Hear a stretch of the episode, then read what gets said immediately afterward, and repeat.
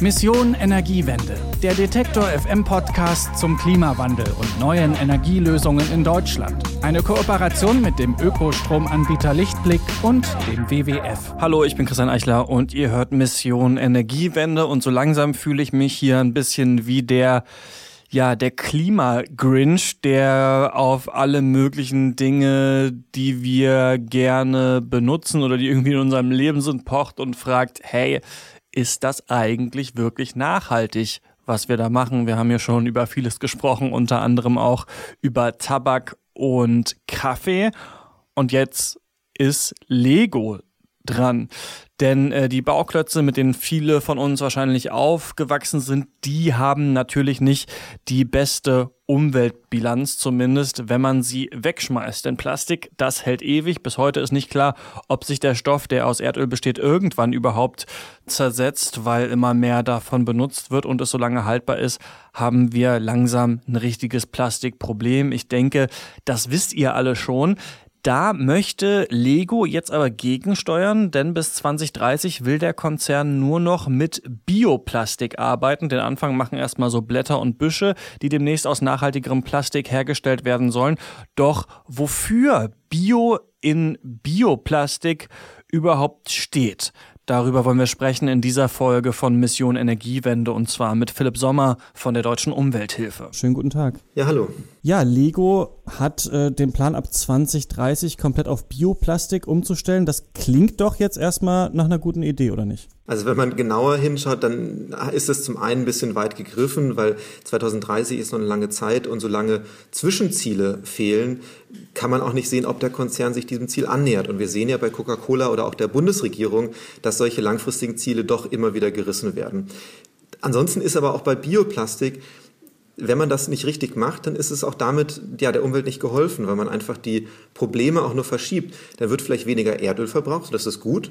Aber auf der anderen Seite wird dann eine Monokultur, vielleicht noch mit genveränderten Pflanzen, einem Pestizid- und Düngemitteleinsatz geführt, die dann eben zu anderen äh, um, negativen Umweltauswirkungen führt, eben was Biodiversität angeht und so weiter. Das heißt, damit ist der Sache nicht geholfen. Besser wäre es hier eben, wenn dann, ja, wenn man auf Recyclingmaterialien zurückgreift oder wenn es Bioplastik ist, dass man dann ähm, das Bioplastik aus Abfallstoffen herstellt oder dass es zumindest aus einem Ökolandbau kommt. Okay, können Sie mir trotzdem mal vielleicht auf die Sprünge helfen? Was genau versteht man eigentlich unter Bioplastik? Man sieht es ja manchmal im Supermarkt, dass auf den Verpackungen steht irgendwie, das ähm, kann biologisch abgebaut werden oder besteht nur aus natürlichen Inhaltsstoffen. Was genau heißt Bioplastik eigentlich? Ja, Bioplastik, die Definition ist nicht klar äh, geregelt. Man kann tatsächlich zwei Dinge darunter verstehen. Das eine ist das sogenannte biobasierte Plastik, wo die Ausgangsmaterialien äh, ja, praktisch aus Pflanzen sind, also biobasiert sind. Da kann dann aber auch natürlich trotzdem noch Erdöl mit dabei sein. Das heißt, nur ein Anteil davon ist biobasiert. Und das andere Bioplastik ist das angeblich biologisch abbaubare Plastik. Das kann auch zu 100 Prozent aus Erdöl sein und wird dann eben als kompostierbar oder abbaubar bezeichnet, weil es eben bestimmte Standards erfüllt, die bei näherem Hinsehen dann aber doch nicht so gut funktionieren. Also das, ähm, das erste, das biobasierte, das besteht gar nicht zu 100 Prozent aus natürlichen Rohstoffen und das andere, das im biologisch abbaubare, muss aber auch gar nicht komplett biologisch abbaubar sein. Also ich würde es ein bisschen anders sagen. Ähm, bei den biobasierten kann es sein, dass wirklich auch der Großteil des Materials weiterhin erdölbasiert ist. Also es muss nicht 100 Prozent so sein, sondern es kann auch durchaus lediglich 30 Prozent biobasiert sein. Dann ist ja auch die Frage, ob diese 30 Prozent überhaupt etwas besser machen oder ob wir die Probleme einfach nur verschieben. Und was die Bioabbaubarkeit angeht, da bezeichnet es häufig eben ja, die Konformität mit einem bestimmten Standard. Und dieser Standard hat aber verschiedene größere Schwachpunkte, dass am Ende eben der Stoff sich in der Umwelt eben ja nicht gut abbaut, dass er sich auch in industriellen Kompostierungsanlagen, so wie wir wissen, ähm, in der Regel nicht oder sehr schlecht abbaut und es damit eben am Ende ja sogar zu mehr Plastikmüll in der Umwelt führen könnte, wenn jetzt die Menschen das äh, natürlicherweise praktisch unter biologisch abbaubar dann denken, ah ja, baut sich ja in der Umwelt auch äh, besser ab, was aber hier eben nicht der Fall ist. Wenn wir mal jetzt beim biobasierten Plastik bleiben, Sie haben gerade von Verschiebung der Probleme gesprochen. Was meinen Sie da? Also ist es tatsächlich, kann es sogar problematischer sein, Plastik aus äh, natürlichen Rohstoffen herzustellen als aus Erdöl? Ja, das kann im Einzelfall so sein. Wir sehen die, eine ähnliche Diskussion ja zum Beispiel bei Palmöl. Auch Palmöl als Kraftstoff für Autos ist natürlich ja erstmal ein, eine nachwachsende Ressource. Gleichzeitig fördert sie aber eben die Zerstörung von Regenwald, wenn es nicht nachhaltig angebaut wird. Und äh, dann macht es die ganze Sache sogar schlimmer, als wenn wir Erdöl verwendet hätten. Und ähnlich ist es eben auch bei biobasiertem Plastik. Auch hier muss man eben genau gucken, aus welchen Materialien kommt das. Und aktuell ist es eben in der Regel so, dass hier neue Pflanzen für angebaut werden, häufig eben auch genverändertes Zuckerrohr zum Beispiel oder genverändertes Mais, veränderter Mais. Und wenn das dann eben in einer Monokultur mit Pestiziden und Düngemittel und dem ganzen ähm, drumherum so gemacht wird, wie es aktuell gemacht wird, also nur, dass das Wort äh, Bio da im Namen steckt, heißt ja gerade nicht, dass es eben aus einer Biolandwirtschaft kommt, sondern das Gegenteil ist ja häufig der Fall. Und dann haben wir einfach andere Umweltauswirkungen, wie eben negative Effekte auf die Artenvielfalt, auf den Flächenverbrauch, auf die Bodenerosion, auf die Eutrophierung von Gewässern die alle schlagen dann negativ zu Buche, während ähm, vielleicht der Klimafaktor positiv zu Buche schlägt, weil eben zum Beispiel weniger Erdöl eingesetzt wird.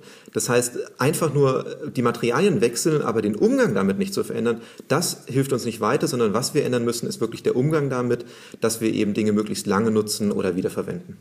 Und die andere Seite nochmal, der, das biologisch abbaubare Plastik oder Kunststoff. Ich habe jetzt ähm, öfter so ein paar Beiträge gesehen, Artikel gelesen zu diesen ähm, Plastik- oder vermeintlichen Plastiktüten, die man in den Biomüll tut und dann äh, auf den Kompost schmeißt zum Beispiel, die von wohl verschiedenen ähm, Müllentsorgungsunternehmen zum Beispiel in vielen Städten gar nicht mehr akzeptiert werden, weil es da heißt, die sind gar nicht richtig abbaubar. Ist das tatsächlich so? Also ist mhm. das eigentlich nicht wirklich kompostierbar? Ja, also wir haben dazu eine Umfrage gemacht unter den deutschen Kompostierungsanlagen und die sagen, also der allergrößte Teil sagt hier, dass diese angeblich biologisch abbaubaren Kunststoffe ein Störstoff sind, dass sie die nicht haben wollen, dass sie die auch äh, vor dem Abbauprozess aussortieren, weil sie eben die Gefahr sehen, dass es sich nicht abbaut oder eben dann auch Mikroplastik zurückbleibt.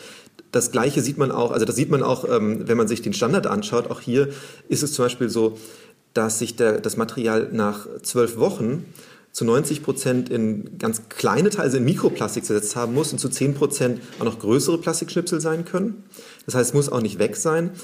Und die echten Kompostierungsanlagen, die arbeiten aber nicht mit zwölf Wochen, also manche vielleicht schon, aber der größte Teil arbeitet eben mit deutlich kürzeren Zeiten. Und die reichen dann dafür nicht aus, dass ein Material sich, ähm, sich hier abbaut. Das heißt, die haben ein Problem damit und ähm, sagen uns das eben auch so. Und ganz grundsätzlich macht eben der Einsatz dieser biologisch abbaubaren Kunststoffe auch gar keinen Sinn an der Stelle. Weil was hier passiert, ist, dass ein sehr aufwendig erzeugtes Material einfach zerstört wird. Denn es trägt nicht zum Aufbau von Humus oder Kompost bei, wie etwa wenn wir Bioabfall sammeln. Weil Bioabfall getrennt sammeln, das ist natürlich ganz wunderbar.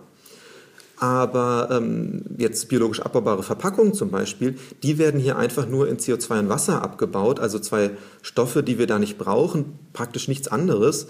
Und das entspricht eher einer reinen Zerstörungsleistung. Und ähm, da sind wir ja eigentlich viel besser. Also da wäre es ja sogar besser, wenn, wenn Dinge verbrannt werden, was ja eigentlich schon das Schlechteste ist, was wir machen können, weil dann würde man immerhin noch einen Teil der Energie zurückgewinnen. Also ein vielschichtiges Problem. Was würden Sie da raten? Wie soll man seinen Biomüll dann nach draußen tragen? In so Papier eingewickelt?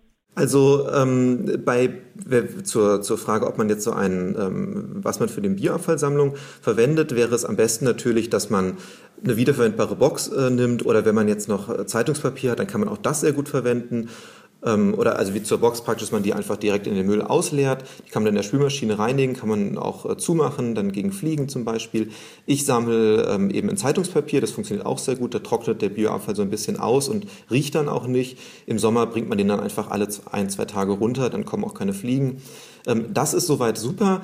Ansonsten kann man auch ähm, durchaus auch neue Papiertüten verwenden. Da hat man natürlich auch das Problem, dass hier Ressourcen für diese Tüte verwendet worden sind. Das ist nicht so gut, aber der Vorteil der getrennten äh, Bioabfallsammlung, der ist hier einfach stärker. Das heißt, wir können auch Papiertüten ähm, gewachst oder auch ungewachst empfehlen. Und diese ganz wenigen Kommunen, wir haben ja auch eine Abfrage unter den Kommunen gemacht, ob sie solche Bioplastikabfallbeutel ähm, erlauben für die Bioabfallsammlung. Und der allergrößte Teil sagt hier nein, das funktioniert bei uns nicht, wir wollen das nicht.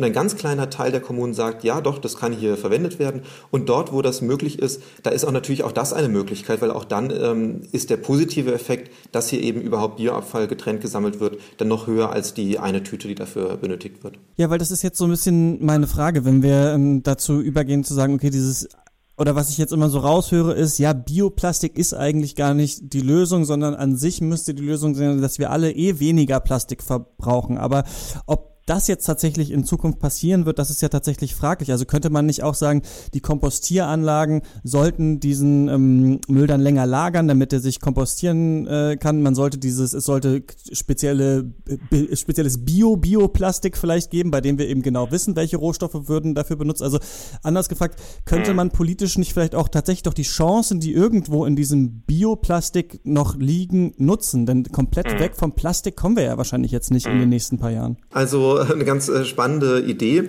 Also erstens, äh, ich denke, man kommt, ähm, es gibt sehr gute und praxisnah anwendbare äh, Möglichkeiten, wie man von Plastik, den Plastikverbrauch massiv reduzieren kann, viel besser auch als jetzt über Bioplastik.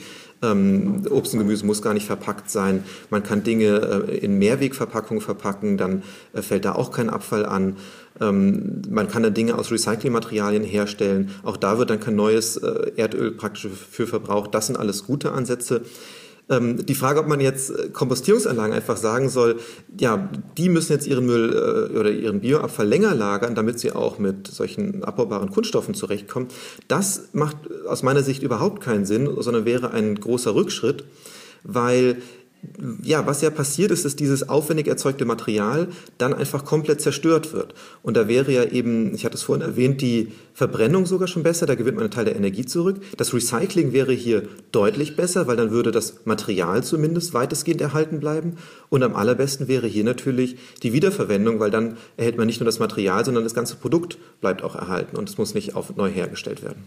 Wenn wir zu Lego zurückkommen, sollten die dann überhaupt ähm, das vielleicht ähm, tatsächlich lassen mit dem Bioplastik, sondern sich einfach überlegen, weiterhin, was ja dem den Produkten zugeschrieben wird, äh, sehr langlebig zu sein und eben Ersatzteile anzubieten und dann so zu fahren? Ja, also Lego sollte tatsächlich in allererster Linie darauf setzen, dass ihre Produkte ähm, langlebig sind, dass sie gut repariert werden können, dass sie auch wirklich überall Ersatzteile zur Verfügung stellen. Als zweites sollte Lego auch eine Sammlung sicherstellen, also auch durchaus Anreize dafür geben, dass jetzt Bausteine, die man nicht mehr braucht, dann auch zurückgegeben werden können.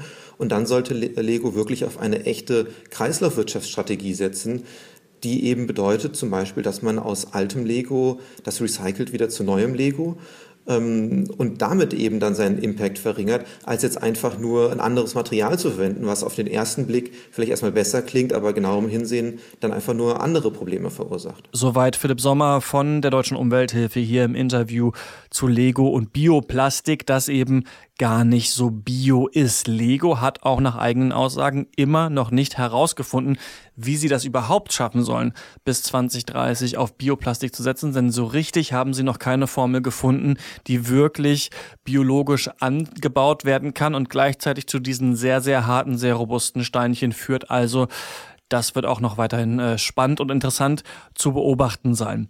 In der nächsten Folge von Mission Energiewende hören wir hier eine Frau, die in den letzten Tagen und äh, Wochen und Monaten aus der deutschen Medienlandschaft wirklich nicht mehr wegzudenken ist. Die Rede ist von Luisa Neubauer von Fridays for Future, denn ich werde mich mit ihr treffen, denn diesen Freitag ist in Aachen der erste internationale Fridays for Future Klimastreik, bei dem aus verschiedenen europäischen Ländern die Streikenden nach Aachen kommen, um dafür eine bessere Klimapolitik zu protestieren. Also falls ihr meinen Bericht und vor allem die Ansichten von Luisa Neubauer nicht verpassen wollt, dann äh, solltet ihr diesen Podcast natürlich abonnieren. Den gibt es ja jetzt auch schon eine ganze Weile lang. Wir beschäftigen uns hier jede Woche mit dem Klimawandel seit über anderthalb Jahren.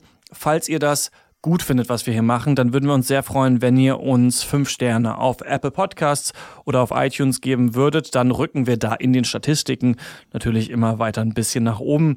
Ansonsten freue ich mich, wenn ihr nächstes Mal wieder dabei seid. Ich bin Christian Eichler. Bis nächste Woche. Mission Energiewende. Der Detektor FM Podcast zum Klimawandel und neuen Energielösungen in Deutschland. Eine Kooperation mit dem Ökostromanbieter Lichtblick und dem WWF.